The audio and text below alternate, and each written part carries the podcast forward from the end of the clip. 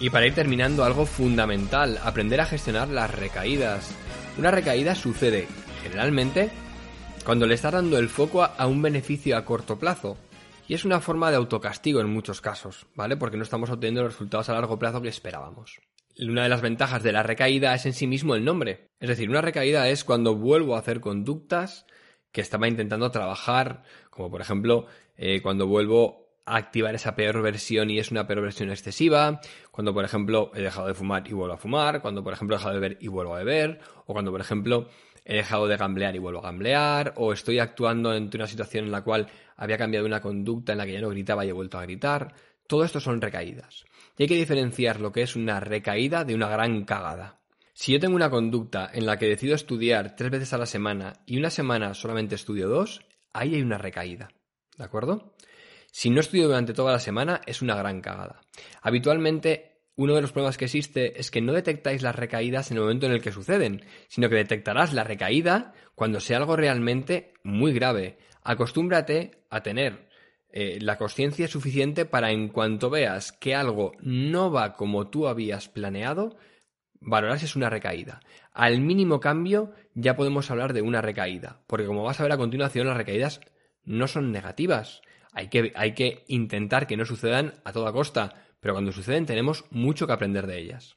Por lo tanto, lo principal es detectar la recaída cuando tenga lugar, cuando haya una, una modificación, aunque sea muy ligera, sobre la conducta deseada, no cuando realmente lleves tres semanas sin ir al gimnasio. Ten en cuenta que el nombre es recaída, es decir, volver a caer. Una de las ventajas tácitas que tiene utilizar la palabra recaída es que quiere decir básicamente que estoy trabajando algo cuando alguien llega y me dice, no, es que esta semana he recaído, pienso, pues es estupendo. Fíjate, antes no le dabas ninguna importancia a no trabajar lo suficiente, a no estudiar lo suficiente. Y ahora, esta semana que has visto que no has estudiado lo que tenías planeado o que no has trabajado lo que tenías planeado, ya lo llamas recaída. Es decir, la recaída le da el foco a saber que estamos trabajando algo y que estamos poniendo nuestra energía en mejorar algo. Y esto es muy importante porque ya nos brinda algo optimista al respecto. Lo que antes no tenía ninguna importancia, ahora ya lo llamamos incluso recaer. Las recaídas, por, supuesto, son totalmente naturales y forman parte de un proceso, en mayor o menor medida, y te recuerdan continuamente lo que te comentaba, que estás trabajando algo. Cuando yo tengo una recaída, una de las ventajas también que sucede es que preestablezco un historial. Si yo durante tres semanas hice lo que quería hacer y luego fallé la cuarta semana, sé que al menos existe un formato, una manera de trabajar o de lograr eso durante tres semanas. Ponte eso como siguiente hito. Lo he logrado hacer durante tres semanas, voy a ver ahora si llego a las cuatro semanas. Ese es tu nuevo reto. Y para saber cómo hacerlo durante las tres semanas, como ya tienes un historial que te demuestra que lo has logrado durante tres semanas, vuelve a crear exactamente el mismo escenario. Y así te estás asegurando que durante tres semanas podrás estudiar o podrás trabajar o podrás hacer lo que sea que estás cambiando o transformando en tu vida o añadiendo o sustituyendo durante ese tiempo. Es decir, si yo dejo de fumar durante 14 días, tengo claro que sé qué hacer para dejar fumar durante 14 días. Y cuando vaya por el día 14 no pensaré en la recaída, sino pensaré en que voy a continuar avanzando. Y del día 1 al día 14 lo tendré mucho más fácil porque sabré que hace nada lo he logrado. Entonces no lo veré como algo negativo, lo veré sencillamente como algo que superar y un escenario en el cual hasta los 14 días lo puedo conseguir de manera mucho más sencilla. Recuerda cuánto has avanzado, recuerda darle el foco a ese avance, en celebrar y en premiarte por ese avance.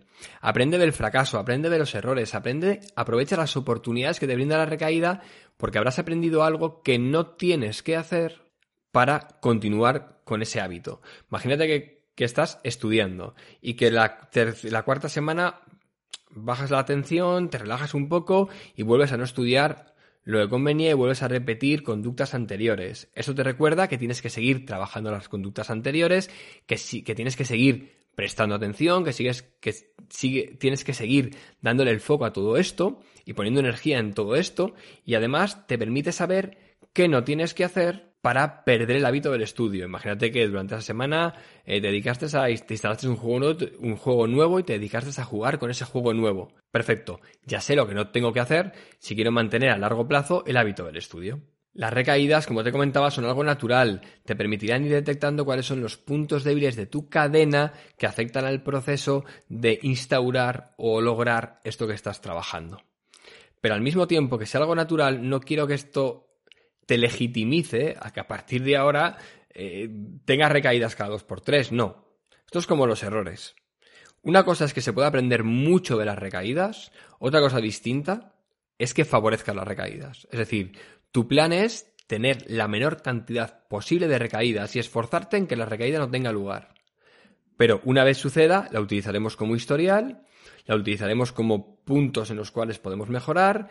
Tenemos en cuenta que el hecho de que yo diga que estoy recayendo quiere decir que en verdad estoy comprometido a trabajar este aspecto, pero eso no me legitimiza para bajar la intensidad y permitirme alegremente tener recaídas. Siempre que tenga lugar una recaída, por favor, céntrate en lo que ganas, no en lo que pierdes. No es en plan de, ¡buah! Lo había conseguido tres semanas, fíjate, la tienen que pasar tres semanas hasta que vuelva a estar en el mismo lugar. No. Ese no es el foco adecuado porque genera emociones muy negativas. El foco correcto es centrarme en que bien tengo un historial en el que sé cómo hacerlo durante tres semanas y llegado a las tres semanas tengo la oportunidad de superar mis límites. Ese es el enfoque adecuado. Como te comentaba al principio, no es lo mismo una recaída que una gran cagada. Mira, las recaídas más peligrosas son las pequeñas. Un caso personal, yo he dejado de tomar azúcar, eh, ahora con las navidades ha sido un tiempo es más difícil, ¿vale? Hay muchos más eh, eventos que pueden favorecer un proceso en el cual consumas azúcar. Si yo tomo un poquito de azúcar, eso sería una recaída. Y si no le doy importancia, no lo considero una recaída, lo que estoy favoreciendo es haber establecido un mínimo de permisividad. Esto ya te hablé en su momento. Los mínimos de permisividad, es decir, lo que me permito en cada situación, solo hace que ampliar siempre. Y aparte, siempre amplía hacia la parte negativa. Si yo me permito un día tomarme un polvorón, como ya me he permitido tomarme un día el polvorón y no tengo conciencia de que es una recaída, cuando me dé cuenta me estoy inflando azúcar de manera indiscriminada. Y esto sucede realmente porque no valoro que es una recaída. Si cuando me tomo un polvorón tomo conciencia de lo que ha implicado, vale, esto es una recaída, esto ha sucedido porque estaba mirando el polvorón, porque el polvorón me miraba a mí, porque hemos establecido una relación, porque eh, me he ido al armario donde mis padres tienen puesto las chucherías. Si todo eso tomo conciencia en cuanto sucede ostras, es, verdad, esta noche me he tomado un polvorón, he tenido una recaída y empiezo a trabajarlo desde el momento, favorezco que el límite de permisividad no se amplíe. Pero si no, cuando lo detecte será cuando me esté tomando tres tartas todos los días. Repito, las recaídas más importantes y más peligrosas son las pequeñas porque amplían de manera como, como en silencio los límites de permisividad y cuando te quieres dar cuenta la estás liando muy parda. Así que estas micro recaídas esfuérzate en detectarlas. Si no, ya sabes, si no lo detectas, no lo vas a poder, no lo vas a poder trabajar. Entonces, cuando te plantees establecer una rutina, establecer un hábito, cambiar una conducta, modificarla, transformar algo en ti, ten en cuenta que las recaídas suelen suceder cuando no inviertes la suficiente energía en el apartado en el área de mantenimiento. Conviene que esas recaídas las detectes a lo mínimo que sean. Y para eso conviene que lleves un registro real de qué estás haciendo todos los días. Por eso siempre doy un consejo y es escribe, escribe mucho y escribe a mano. Lleva un registro. Hoy no he consumido azúcar. Hoy me he tomado un polvorón. Ostras, es verdad, me he tomado un polvorón. Esto es una micro recaída. Bueno, en verdad un polvorón es una macro recaída, pero bueno, me entiendes. He tenido una recaída. Perfecto. ¿Cuánto tiempo llevas sin tomar eh, azúcar? A ver, aquí pone que llevas sin tomar azúcar 25 días. Bien, mi meta es llegar a, más de 25 y sé lo que tengo que hacer durante estos 25 días. ¿Cómo planteé esta situación? Vale, pues durante 25 días eliminé esto de casa, esto, esto, estas cosas no estaban, me alimentaba a base de esto. Bien, ya tengo un plan de acción para estos 25 días.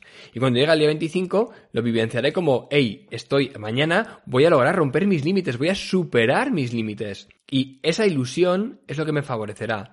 Y aparte habré aprendido todo lo que no tengo que hacer para consumir azúcar. Es decir, tendré una estrategia nueva a aplicar que implica cuando vaya a casa de mis padres no mirar cierto armario. Este tipo de, o sea, es decir, centrarme en comer cosas saludables en casa de mis padres, ¿vale? Entonces todo esto es para qué, eh, la ventaja de las recaídas. Todo esto es de la manera en la que tienes que afrontar las recaídas de manera positiva. Entender que el simple hecho de que digas es una recaída ya tiene un lado muy grande y es que lo estás trabajando, que tienes una historia al respecto, que tienes una nueva marca que superar y que tienes un mecanismo en el que has aprendido qué no hacer para poder lograr tus metas, tus objetivos y aquello que te estés proponiendo con respecto a esa recaída.